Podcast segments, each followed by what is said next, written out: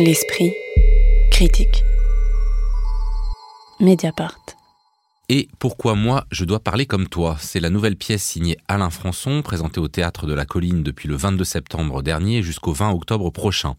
Mais il faudrait sans doute dire davantage la nouvelle pièce d'Anouk Grimbert, puisque l'actrice en avait déjà donné une première version il y a quelques années au Festival d'Avignon, et qu'elle a été chercher le metteur en scène avec lequel elle avait déjà présenté plusieurs spectacles pour lui donner une deuxième vie.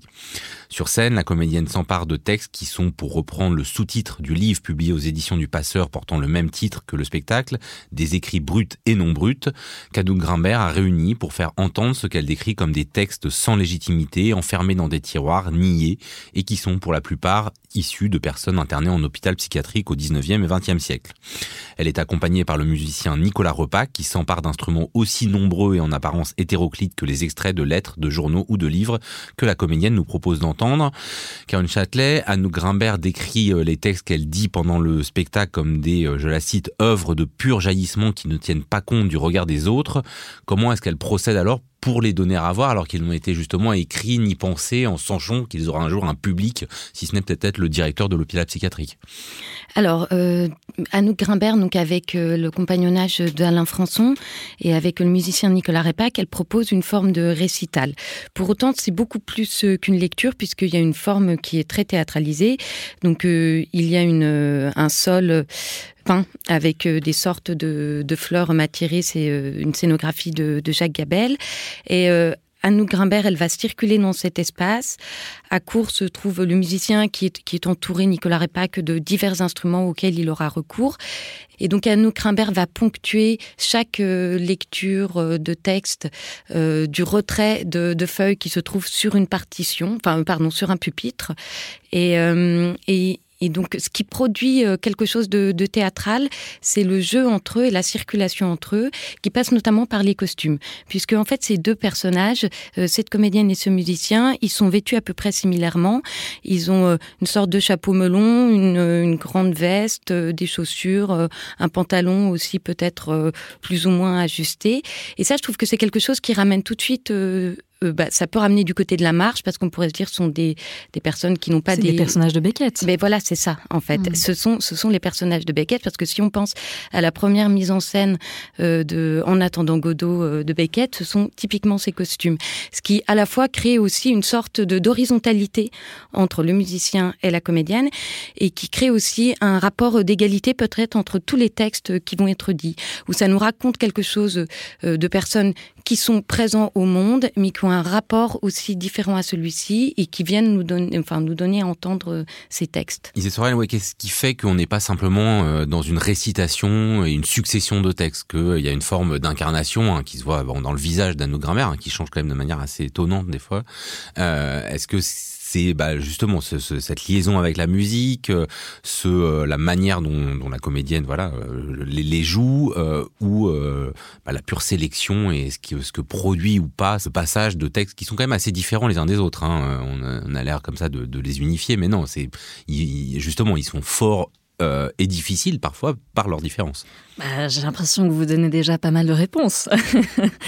Euh, moi, moi, j'ai été très séduite par ce spectacle et je pense que ça tient beaucoup à la personnalité euh, d'Anou Grimbert, euh, qui est une personne éminemment sympathique, je trouve. Et il y a un compagnonnage comme ça, une forme de complicité aussi avec Nicolas Repac, donc le musicien, qui permet l'assemblage de, de ces différents textes. Déjà, je voudrais préciser que justement ici, elle donne une forme de euh, d'instance de euh, légitimation à toutes ces personnes qui en étaient euh, complètement exclues. Et c'est peut-être ça aussi un des bonheurs de ce théâtre, de donner une voix à ceux qui n'en avaient pas et, de porter ces, textes-là avec beaucoup de ferveur et de passion.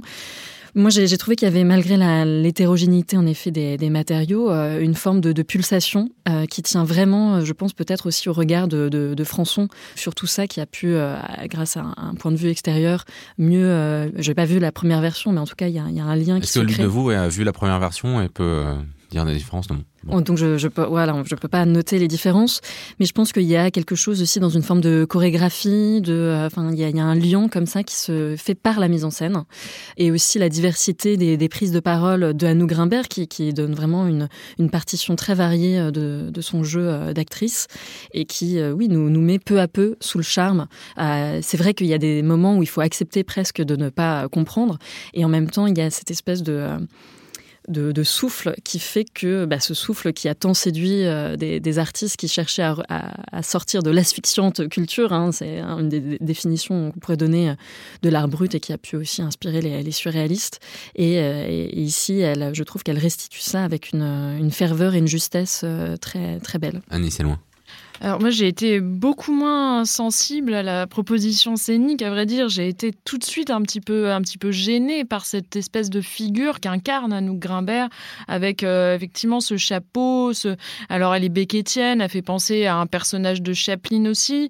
Euh, cette figure même si elle arrive à accueillir quand même des nuances à permettre des nuances elle a quand même tendance moi je trouve à, homogénéiser euh, les, les textes que porte Anouk Grimbert. D'ailleurs d'ailleurs on a on a cité aucun aucun nom des, des auteurs euh, et enfin euh, je, je trouve que Justine entre, Piton. Justine Piton il y a il y a Ernst Herbeck euh, qui est, elle commence le recueil par par lui qui écrit des, des très courts poèmes sur l'amour sur l'espoir le présent. On a Samuel Desbert euh, qui lui c'était un on apprend dans le livre que c'était un fils de pasteur qui était complètement à part des enfants de l'institution que dirigeait son père et qui écrit euh, qui écrit des lettres pleines de néologismes complètement folles. C'est du novarina c'est du moi. novarina c'est très très proche. Samuel debert c'est incroyable. Et euh, moi sur scène en fait j'ai découvert vraiment les particularités de ces langues en lisant le livre passionnant qu'elle a écrit d'ailleurs et et qui euh, qui m'a un peu réconcilié avec cette démarche parce que à vrai dire en voyant le spectacle je trouvais qu'on pouvait suspecter une une forme de surplomb ou quelque chose voilà comme ça qui était pas évident mais qui moi euh, m'a vraiment euh, quand même questionné en lisant le texte ça effectivement ça a balayé euh, ce, ce soupçon là chez moi en tout cas. Et euh, vraiment je trouve que chaque introduction qu'elle fait des auteurs est très euh, est très riche et éclairante par rapport à chaque démarche. Ce qui m'a aussi un petit peu gêné c'est que elle dans, l'introduction de ce texte elle parle vraiment de, la de la forme de liberté qu'a chaque auteur avec la avec la langue etc elle en parle comme de fulgurance.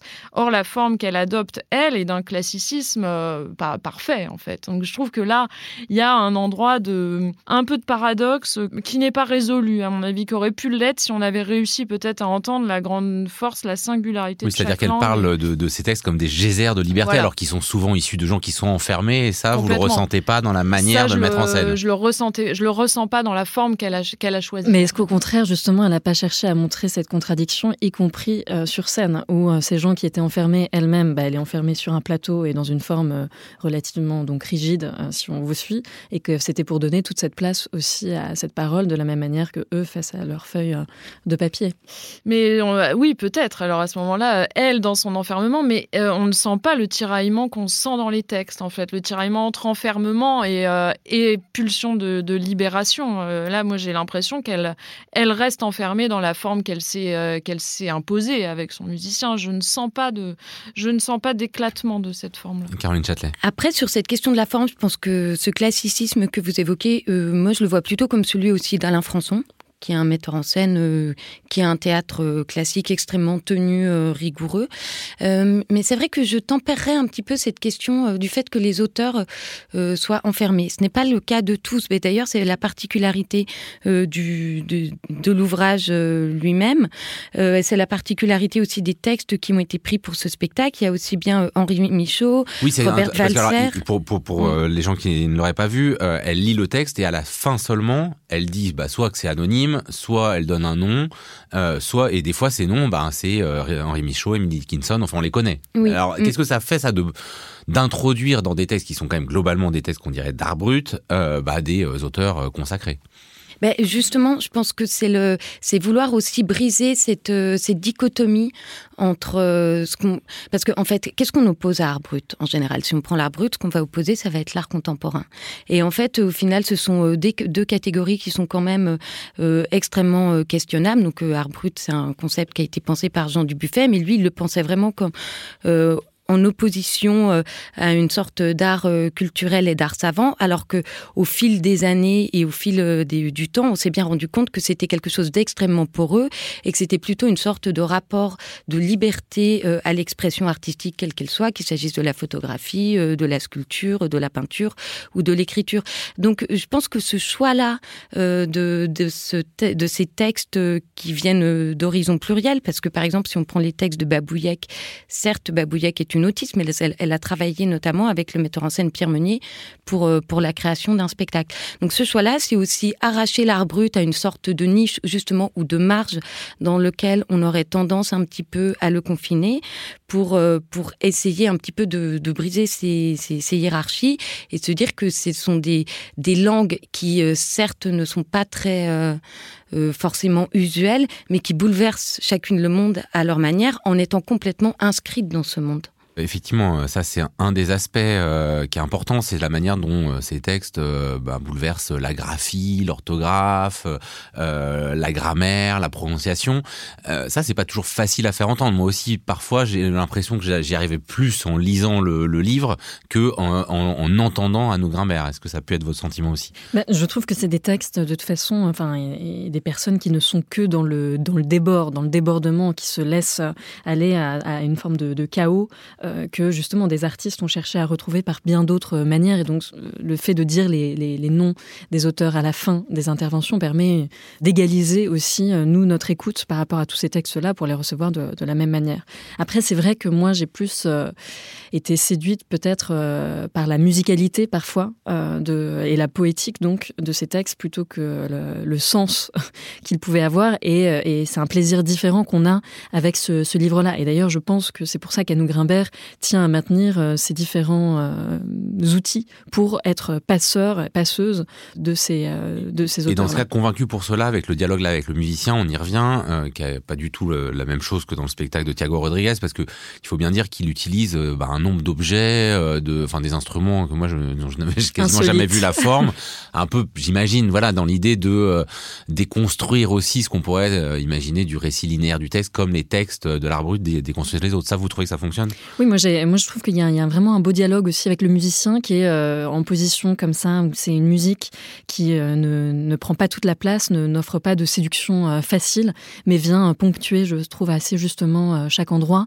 Il y a même aussi des moments de silence, lui-même prend la parole. Enfin, tout ça est quand même relativement bien, bien équilibré. Et juste une dernière question sur, euh, forcément, comme on, euh, là c'est une sélection hein, des textes par rapport au livre, euh, on peut se demander pourquoi il n'y en a pas plus, pourquoi il n'y en a pas moins. Est-ce que cette narration, enfin justement, ou peut-être que le fait que c'est un spectacle dont la narration est assez ténue, est-ce que ça, ça vous ça a dérangé ou est-ce que, bon, bah non, on est, on est de toute façon, dans, on assume le côté sélection? Oui, ça, je pense que de toute façon, elle avait un format à respecter qui est assez juste. On est euh, sur une heure de spectacle. C'est difficile sur ce type de récital euh, de faire davantage pour maintenir euh, une, attention. Donc ça, non, c'est pas tellement un problème. Après, moi, vraiment, ce qui m'a, ce qui m'a plutôt gêné, c'est le fait que l'entreprise de légitimation, pour moi, dans, ce que j'ai reçu en tout cas, a tendance à, primer sur la, justement sur la poétique. Elle a tendance à, pour moi, à l'écraser un peu. Et pourquoi moi, je dois parler comme toi d'Alain Françon avec Anne Grimbert et Nicolas Répac. C'est au Théâtre de la Colline à Paris depuis le 22 septembre dernier et jusqu'au 20 octobre prochain. L'esprit critique. Mediapart.